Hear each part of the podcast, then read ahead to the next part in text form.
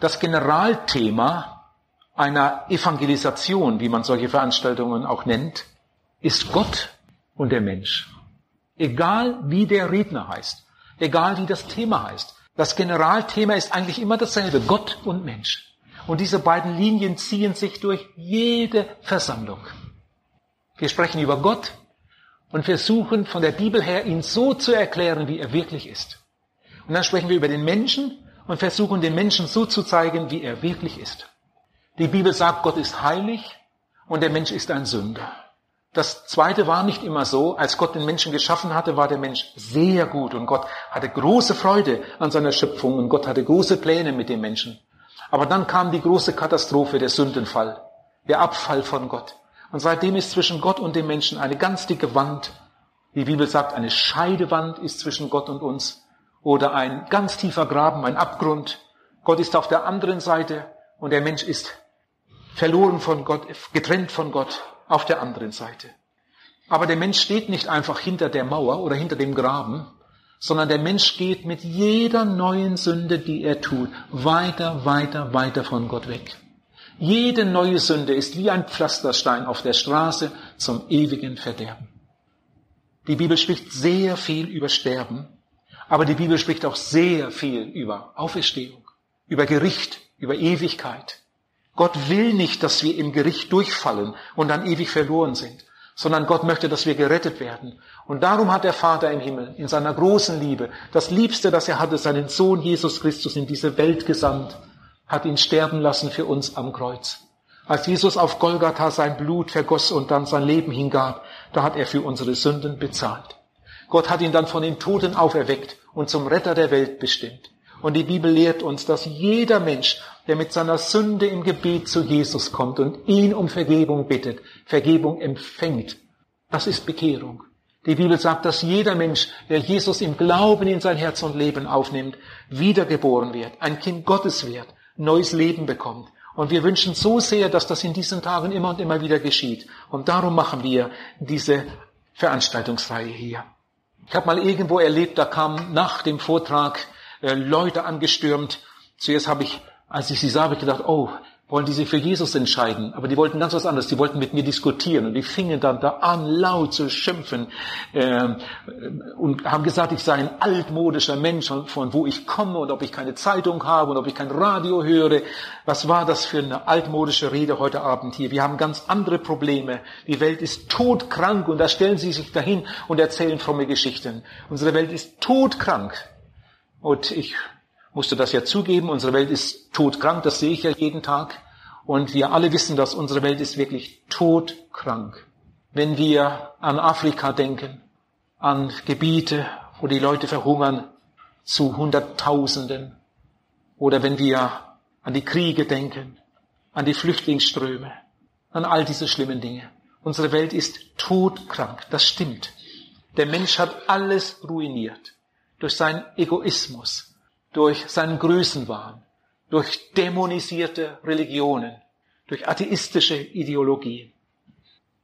Noch gar nicht so lange her, als ich einen Bericht las in der Zeitung. Man kann manchmal Dinge lesen, da stehen einem die Haare zu Berge. Ein afrikanisches Land, ein Land, wo die Leute hungern und verhungern. Das Land lebt fast nur vom Ausland, von Entwicklungshilfe. Als bei einer Prüfung herauskam, dass das Land ungefähr so viel für Rüstung ausgab, wie im Rahmen der Entwicklungshilfe in das Land hineingepumpt wurde. Und die Leute hungern weiter. Ich denke, ihr habt das damals auch mitbekommen. Das liegt jetzt schon einige Jahre zurück, vor dem Zusammenbruch des Kommunismus. Da wurden Unmengen von Hilfsgütern nach Äthiopien gebracht, weil Äthiopien am Verhungern war. Von wer weiß, woher kamen Hilfsgüter, meist per Schiff, nach Äthiopien. Und eines Tages kam man dahinter dass die meisten dieser Hilfsgüter nicht ins Land kamen, sondern sie wurden im Hafen ausgeladen und wenn das Schiff weg war, wieder eingeladen in russische Schiffe. Und sie wurden an Russland abgegeben und im Gegenzug bekamen sie Rüstungsgüter von Russland. Die damalige kommunistische Regierung. Wenn das dann rauskommt, dann ist das Entsetzen und die, die Enttäuschung groß. Ihr Lieben, die Nöte, die wir haben auf der Erde, die sind fast alle selbst gemacht man an Indien denkt, die Millionen Menschen, die da hungern und verhungern. Was wird da nicht alles hineingepumpt in dieses Land, um den Armen zu helfen? Was hat man nicht alles getan in den vergangenen Jahrzehnten? Weißt du, dass in Indien pro Jahr mehr Reis von Ratten gefressen wird, als im Rahmen der Entwicklungshilfe aus der ganzen Welt da hineingebracht wird? Und als einmal ein Land auf die gute Idee kam, den Indern zu helfen, mit dieser Rattenplage irgendwie zurechtzukommen, und man ihnen großzügig Mittel sandte gegen die Rattenplage, da gab es unheimliche Proteste.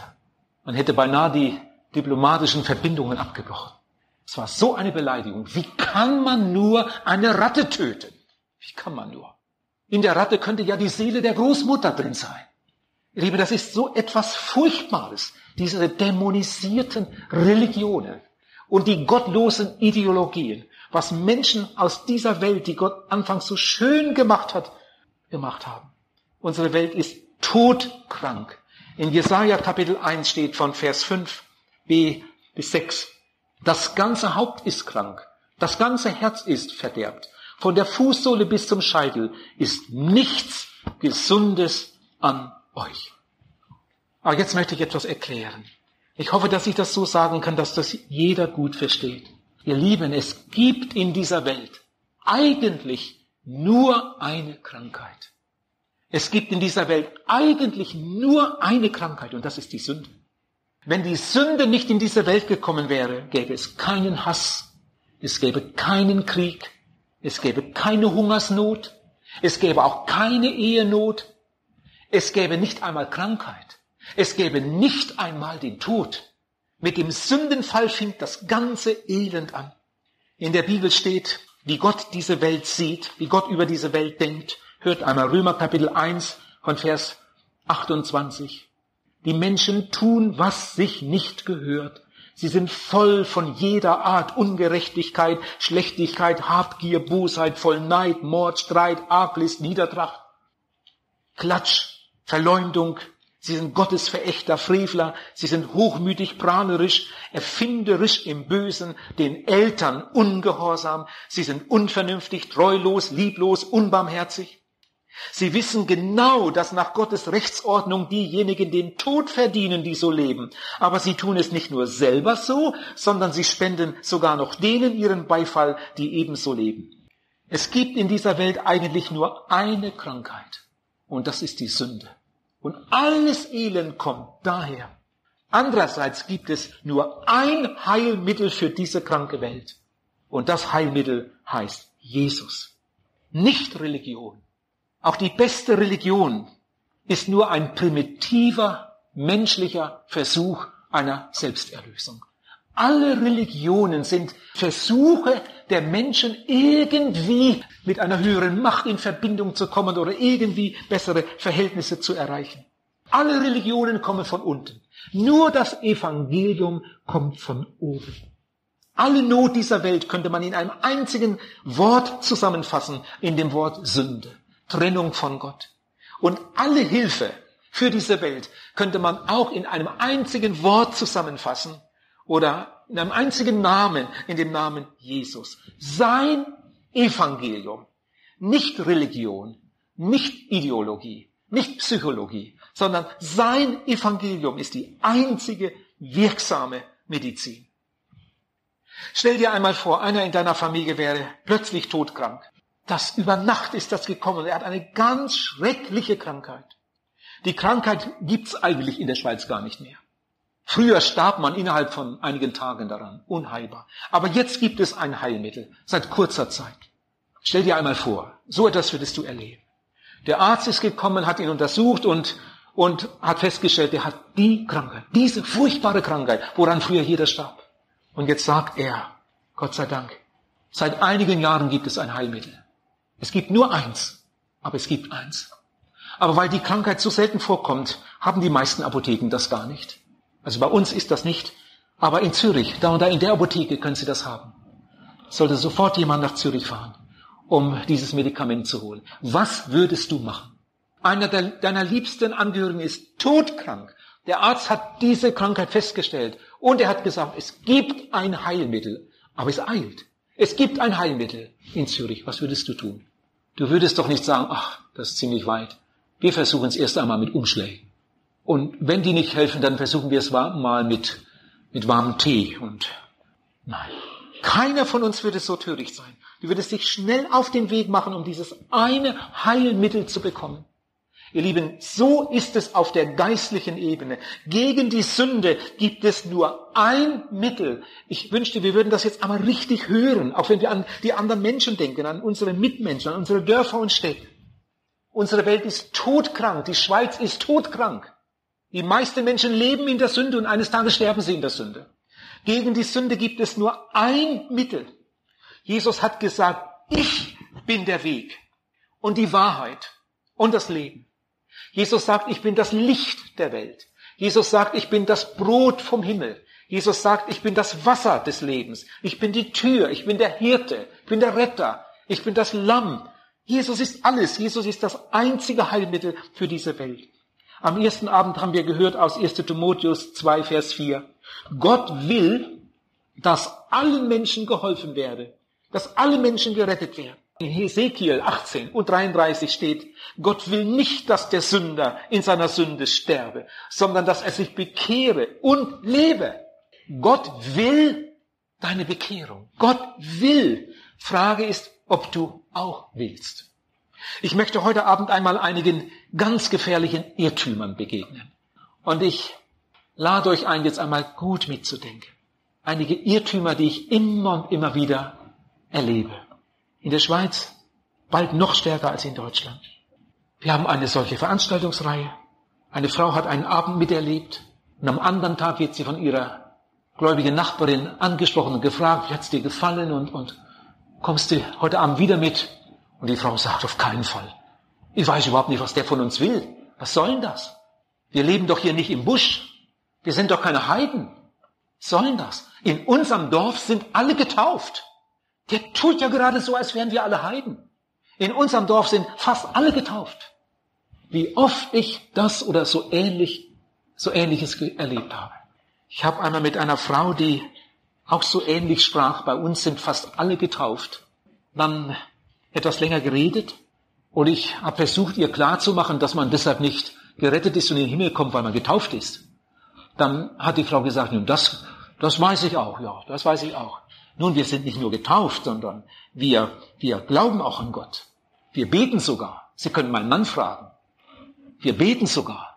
Am Tisch und Abend beten sie das Vater unser. Wir beten sogar. Hört mal. Damals, als Jesus über die Erde ging, als Jesus öffentlich wirkte und predigte, er war ja im Volk Israel. Da ist Jesus kaum einem Menschen begegnet, der nicht an Gott glaubte. Die glaubten fast alle an Gott. Und die allermeisten Juden haben auch gebetet. Die gingen in die Synagoge, sie gingen in den Tempel. Sie haben an Gott geglaubt und sie haben auch gebetet. Wenn ich an Saulus von Tarsus denke, ich gehe jetzt mal von aus, dass, dass diese Geschichte bekannt ist. Saulus von Tarsus, er war ein Jude, er hat Theologie studiert, er wurde Pharisäer, aber er war ganz entschieden gegen Jesus und gegen die Christen. Er hat die Christen verfolgt bis aufs Blut. Er war ja dann unterwegs auf, nach Damaskus, um die Christen, die es da gab, gefangen zu nehmen. Er hat getobt, geschnaubt, gewütet gegen die Christen. Saulus von Tarsus. Also ich bin ziemlich sicher, dass Saulus von Tarsus ganz fest an Gott geglaubt hat. Und ich glaube, dass Saulus auch gebetet hat. Und vielleicht hat Saulus am Morgen gebetet, oh du Gott Abrahams, Isaaks und Jakobs, hilf uns, dass wir viele von diesen Christen erwischen dass wir diese Sekte endlich loswerden. Hilf uns heute. Und dann wutschnaubend zog er los, von einem Dorf zum anderen, um die Christen gefangen zu nehmen. Diese neue Lehre, die wollten sie unbedingt auslöschen. Saulus glaubte an Gott. Saulus betete sogar zu Gott. Aber er war gegen die Bekehrung. Er war gegen die Bekehrung. Er verfolgte die Bekehrten. Er war damit in Wirklichkeit ein Feind Gottes. Und er hat es gar nicht gewusst. Ich hatte mal eine Versammlungsreihe in, in Emmental, im Zelt. Und damals war dort ein Ehepaar aus Deutschland, sie waren vielleicht so die 50 und sie machten im Emmental Urlaub. Zwei Deutsche aus Nordrhein-Westfalen. Und als sie das mitbekamen, dass ein Deutscher da in dem Zelt Vorträge hält, Da haben sie gedacht, da gehen wir mal hin. Das hören wir uns auch mal an. Und dann kam sie ins Zelt. Und dann kamen wir irgendwie ins Gespräch. Der Mann hielt sich da woanders auf und mit der Frau kam ich ins Gespräch. Das ergab sich so am Büchertisch und, und das wurde dann sogar ein längeres Gespräch. Ich glaube, es war am ersten Abend. Ich hatte dann auch Zeit dafür, weil sonst nichts Dringendes war und ich sprach mit ihr eine ganze Zeit. Glauben Sie das auch, was Sie hier hören? Und ja, das glaubte sie auch. Und dann habe ich gefragt, haben Sie sich auch für Jesus entschieden? Sind Sie ein Kind Gottes? Und dann hat die Frau gesagt, ja, wir glauben auch an Gott. Und gut, ich habe mich ja gefreut, aber ich wollte noch ein bisschen mehr wissen. In der Bibel steht, dass wir alle Sünder sind, alle verloren sind, aber dass Gott uns lieb hat, dass Gott uns retten möchte. Dafür hat er Jesus gesandt und sagte, ja, wir haben auch Jesus. Dann habe ich gefragt, wie meinen Sie das? Wie haben Sie ihn gefunden und wann haben Sie ihn aufgenommen? Dann sagt die Frau, ja, wenn wir keinen Glauben gehabt hätten, wir wären überhaupt nicht mehr am Leben. Ähm, erzählen Sie mal, wie, was haben Sie denn erlebt? Und da hat die Frau mir eine Geschichte erzählt. Es war eine ergreifende Geschichte. Die Frau hat gesagt, früher haben wir uns überhaupt nicht um Gott und solche Sachen gekümmert. Aber dann, als der Krieg zu Ende ging, kurz bevor der Krieg zu Ende ging, der Mann war an der Ostfront irgendwo weit weg vermisst. Sie wusste gar nicht, ob er noch lebt. Und da mussten sie auf die Flucht. Damals sind ja Tausende und Abertausende aus dem Osten geflohen. Und sie waren in einem Dorf, fast alle Bauern. Und dann musste das Dorf geräumt werden. Innerhalb von Stunden mussten alle raus sein. Und dann mit Pferd und Wagen sind sie dann in Richtung Westen auf die Flucht. Auf den Wagen saßen nur alte Leute und Kinder und Frauen. Die Männer waren im Krieg. Und dann waren sie auf der Flucht, Tage unterwegs. Und dann erlebten sie einen Angriff. Tiefflieger haben diesen Konvoi beschossen. Sie sind von den Wagen runter und haben im Straßengraben gelegen und, und dann wurden die Pferde getroffen und sie konnten nicht mehr weiter mit ihren Wagen. Dann haben sie das Allernötigste zusammengenommen und sind dann zu Fuß weiter. Das muss eine, eine unheimliche Not gewesen sein. Manche Leute, die kaum noch gehen konnten, dann Kinder, Babys mussten getragen werden. Und sie haben sich weitergeschleppt mit letzter Kraft. Ein Dorf war in Sicht. Und dann kam sie zu dem Dorf. Und dann hat eine Frau gefragt, kann denn keiner beten von euch? Dann sagt eine Frau, ich bete schon die ganze Zeit. Dann sagt eine andere Frau, und ich bete schon stundenlang. Mit einem haben sie gemerkt, die beten fast alle. Oh Gott, wenn es dich gibt, hilf uns, Gott, tu was, tu ein Wunder. Gott, hilf uns. Alle waren am Beten. Und dann kam sie in das Dorf und dann kam die Gebetserhörung. Sie kommen auf den ersten Bauernhof, die waren auch alle auf der Flucht. Und da steht in der Scheune eine Kuh. Die wartete schon lange darauf, gemolken zu werden. Und diese Bauersfrauen verstanden etwas davon. Und dann haben sie die Kuh gemolken. Und sie hatten warme Milch für ihre Kinder und für sich. Und dann haben sie da in, den, in der Scheune übernachtet. Am anderen Morgen kamen Soldaten mit Verwundeten von der Front. Und die haben dann diese Flüchtlinge mitgenommen. Da wurden Wege gefunden, dass sie den Anschluss bekamen an andere, an den Dreck. Und so kamen sie dann in den Westen. Sagt die Frau, wenn wir keinen Glauben gehabt hätten, wir werden gar nicht mehr am Leben. Und was mein Mann erlebt hat, was mein Mann erlebt hat. Und die Geschichte hörte ich dann auch. Der Mann war an der Ostfront im Schützengraben. Und bei den wahnsinnigen Kämpfen wurde fast die ganze Kompanie aufgerieben. Und während die Soldaten, die Kameraden da zerfetzt wurden, hat dieser Mann gebetet, oh Gott, wenn es dich gibt. Wenn es dich gibt, bring mich hier raus. Wenn es dich gibt, rette mein Leben. Und ich will immer an dich glauben. Und Gott hat ihn da rausgebracht. Und er ist sogar wieder zurückgekommen zu seiner Familie. Und jetzt machen diese beiden im Emmental Urlaub.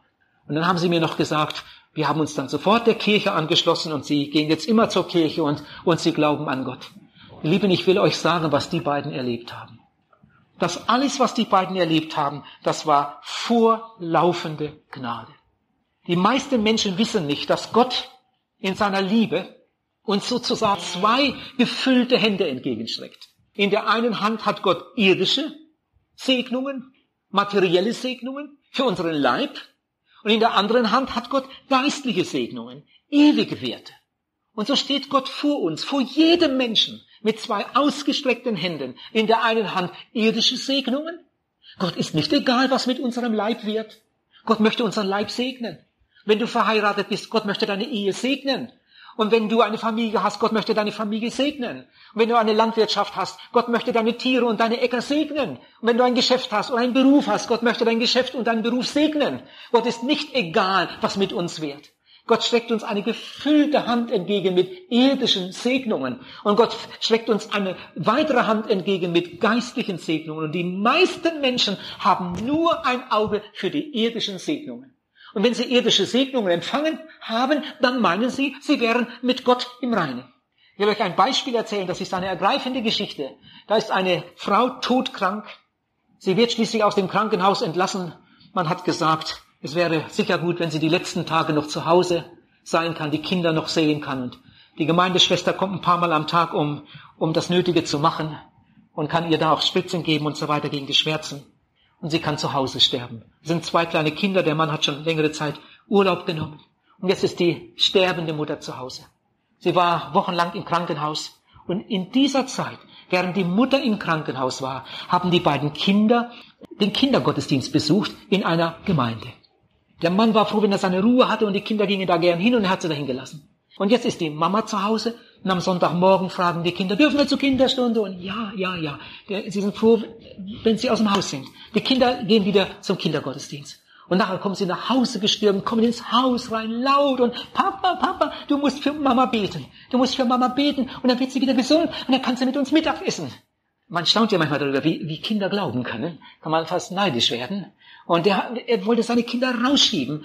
Und die haben sich nicht abfüllen lassen. Papa, das stimmt, das stimmt. Tante Ruth hat es gesagt und Tante Ruth lügt doch nicht. Und das steht in der Bibel.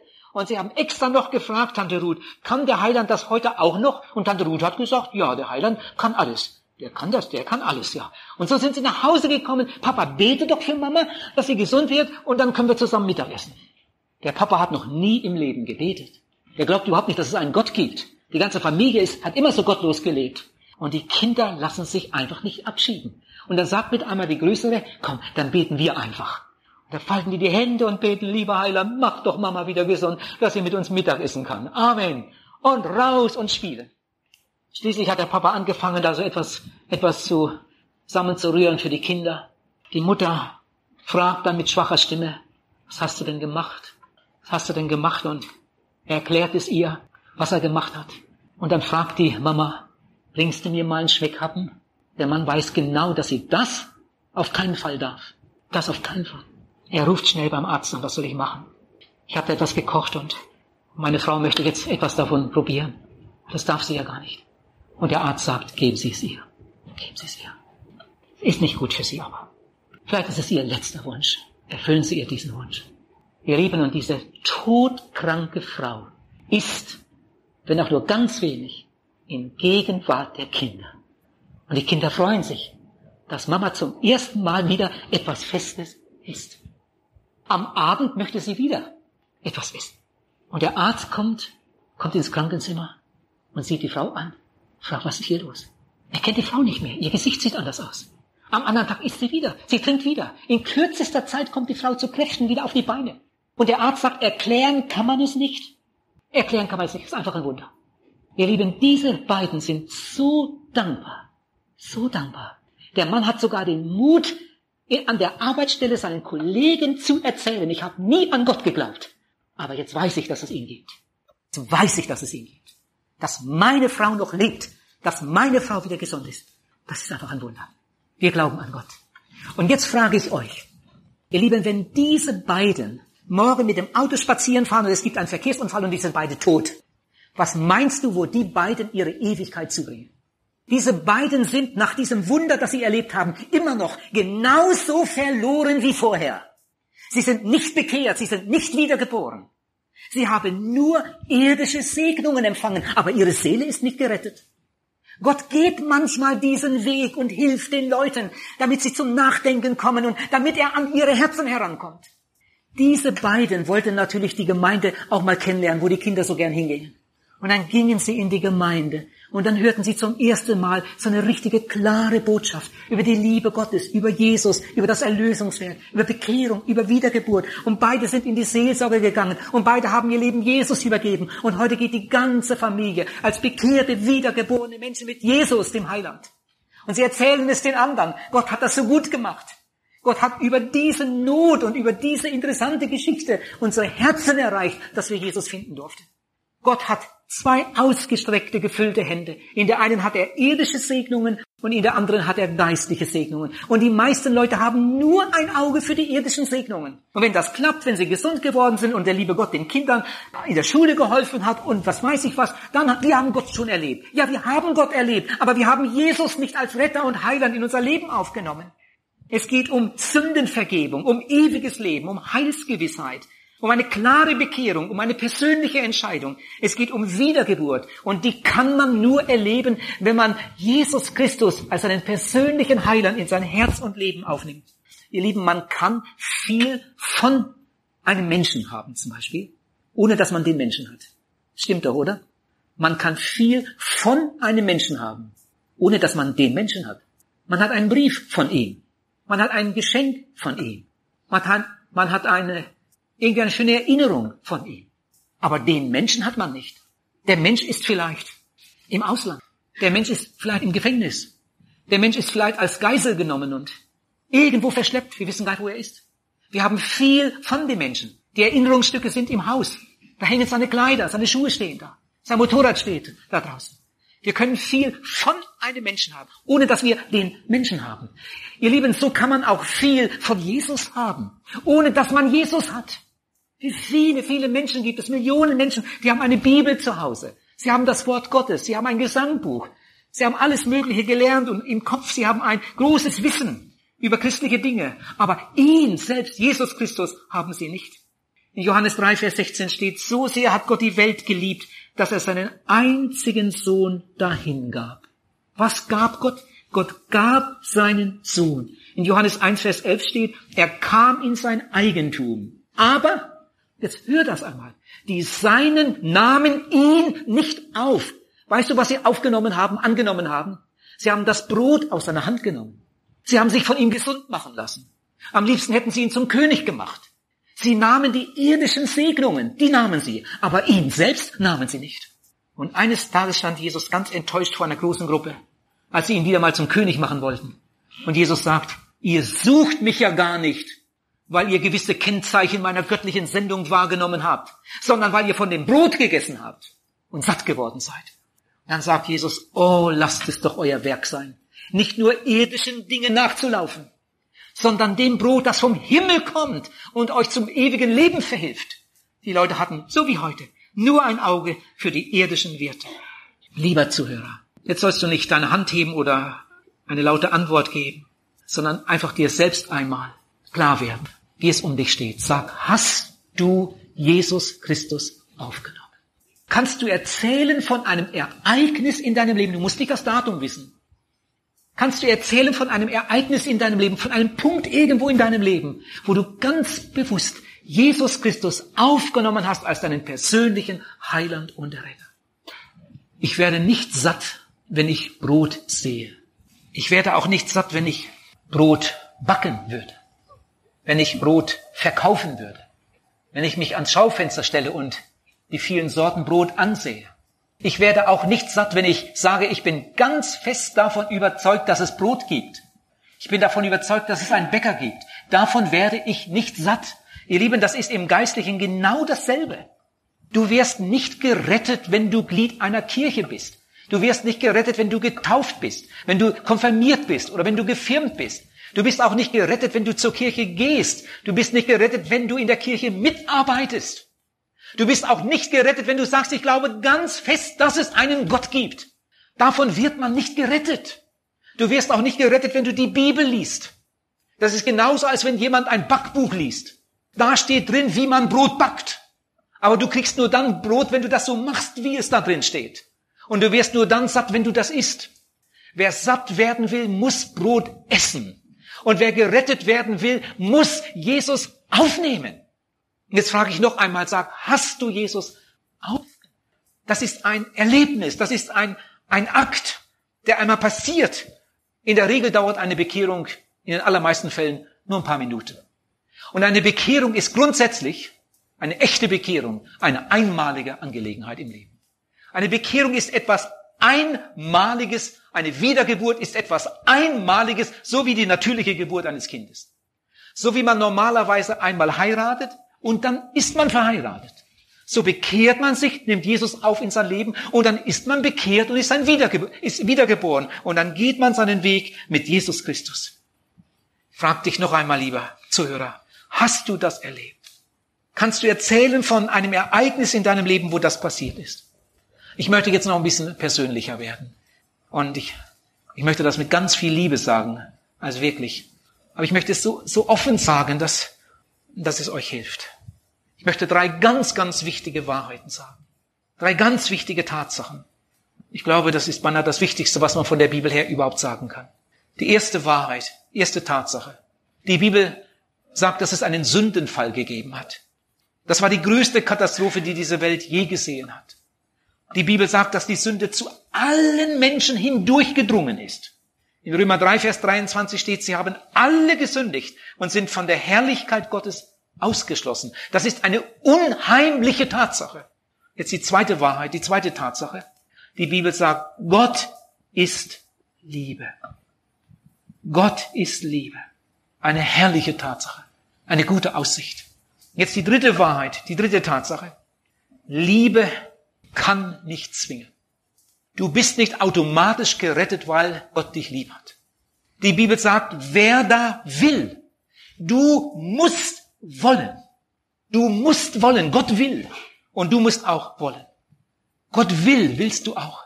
Gott ruft dich. Gott ruft dich heute. Wirst du kommen. Oh, wie viele Menschen könnten schon lange bekehrt sein. Vielleicht sitzen heute Abend einige hier, die hat Jesus schon, schon mehrmals gerufen. Du kannst dich noch gut erinnern, damals da im Zelt, da und da. Weißt noch genau. Da warst du drauf und dran. Beinahe hättest du dich bekehrt, aber hast es dann doch nicht getan.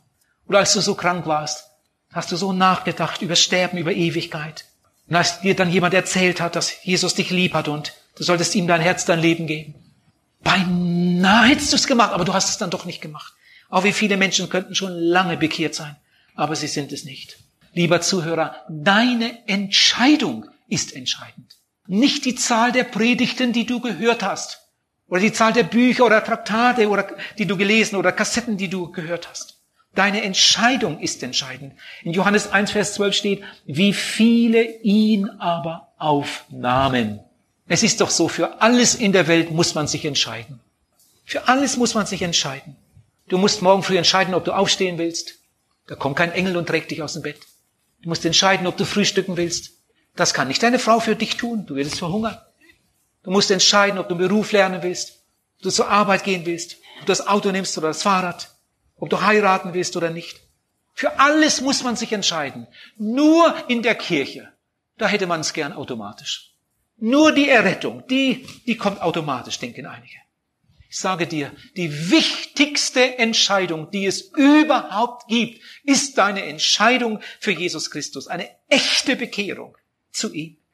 Man kann ins Reich Gottes kommen ohne Bildung. Man kann ins Reich Gottes kommen ohne Gesundheit.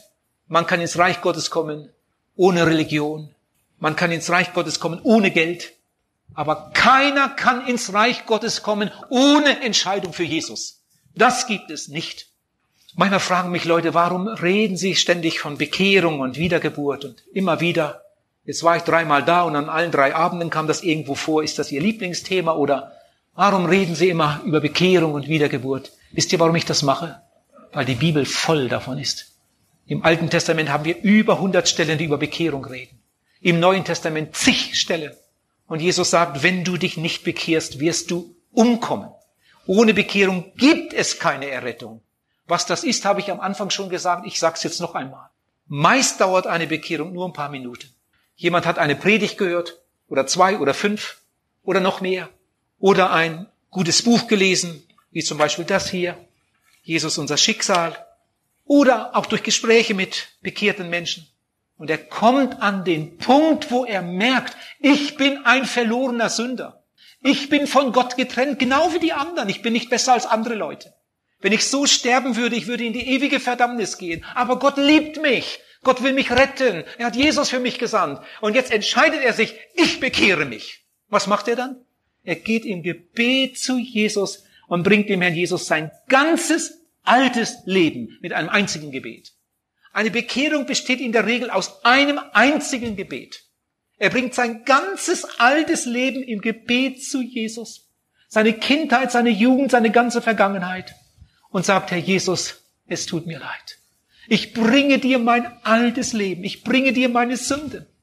Meine Lüge, meine Lieblosigkeit, meine Unversöhnlichkeit, meine Rechthaberei, mein Hochmut, mein Stolz, mein Aberglauben, meine Eifersucht, mein Zank, meine schmutzigen Gedanken und ich bring dir alles her. Ich kann mich nicht an alles erinnern, das kann kein Mensch, aber du kannst es. Du kennst mich durch und durch. Herr Jesus, ich bin jetzt hier vor dir und bring dir mein altes Leben wie ein schmutziges Kleid. Bitte nimm es mir weg. Das ist Bekehrung.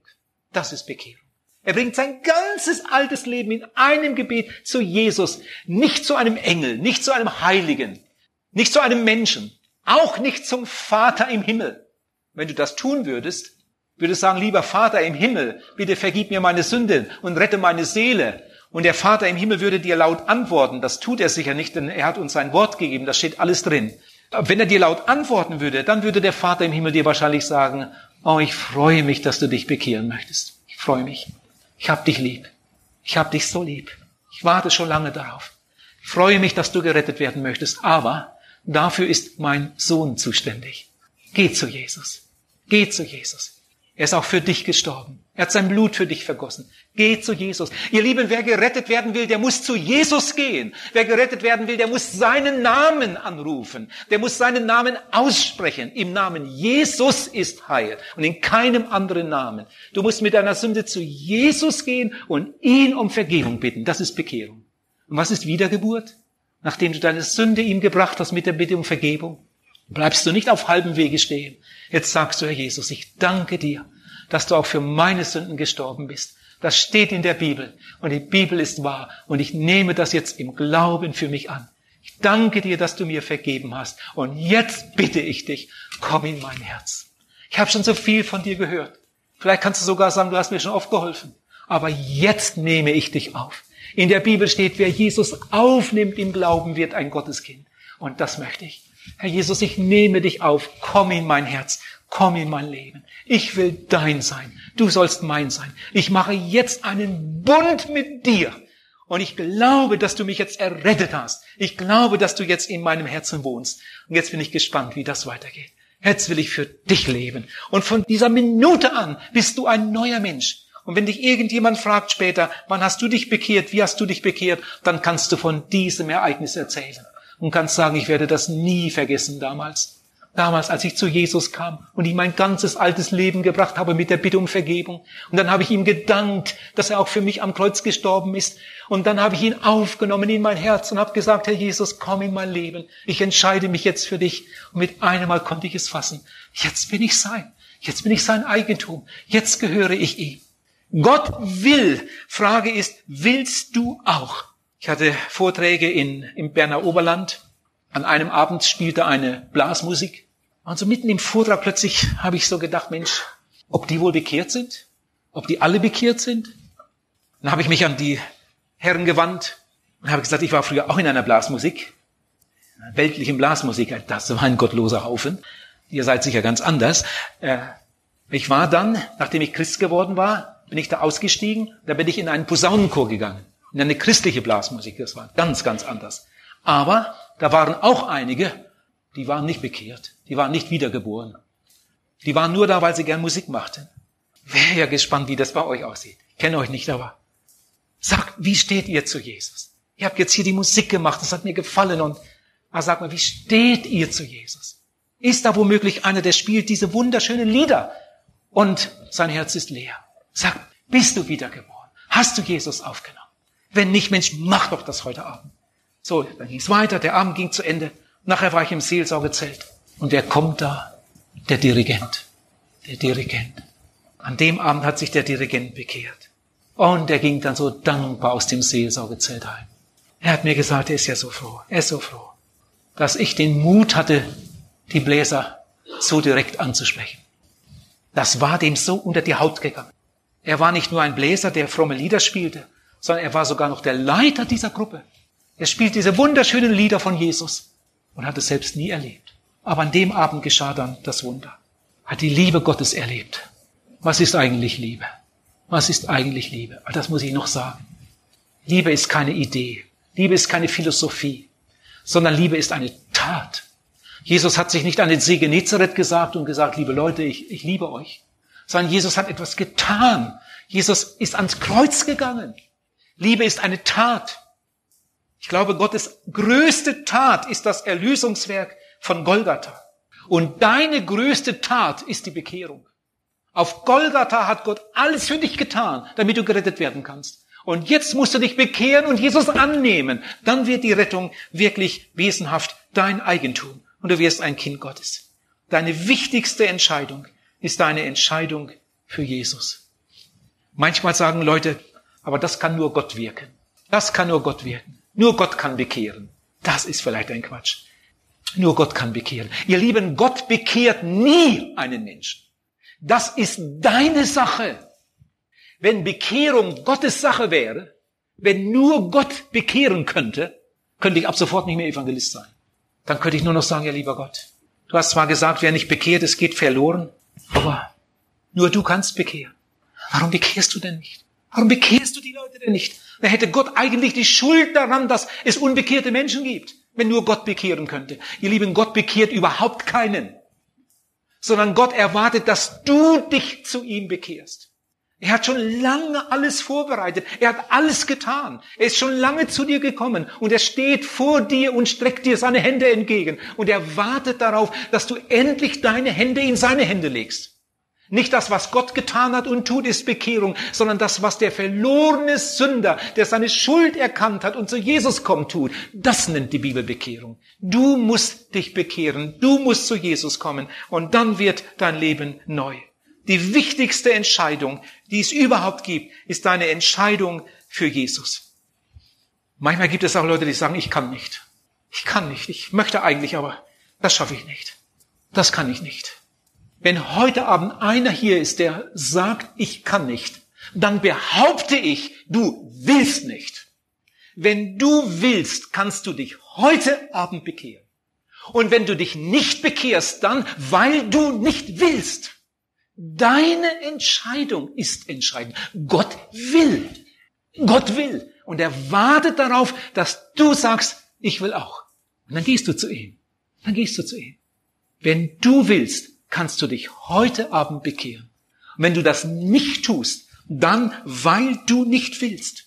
In 2. Thessalonicher 2 steht von Menschen, die gerettet sein könnten, die aber die Errettung nicht angenommen haben. Jesus sagt, siehe, ich stehe vor der Tür und klopfe an.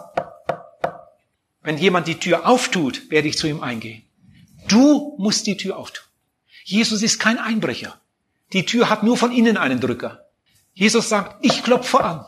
Wenn du die Tür auftust, dann komme ich zu dir und werde Gemeinschaft mit dir haben.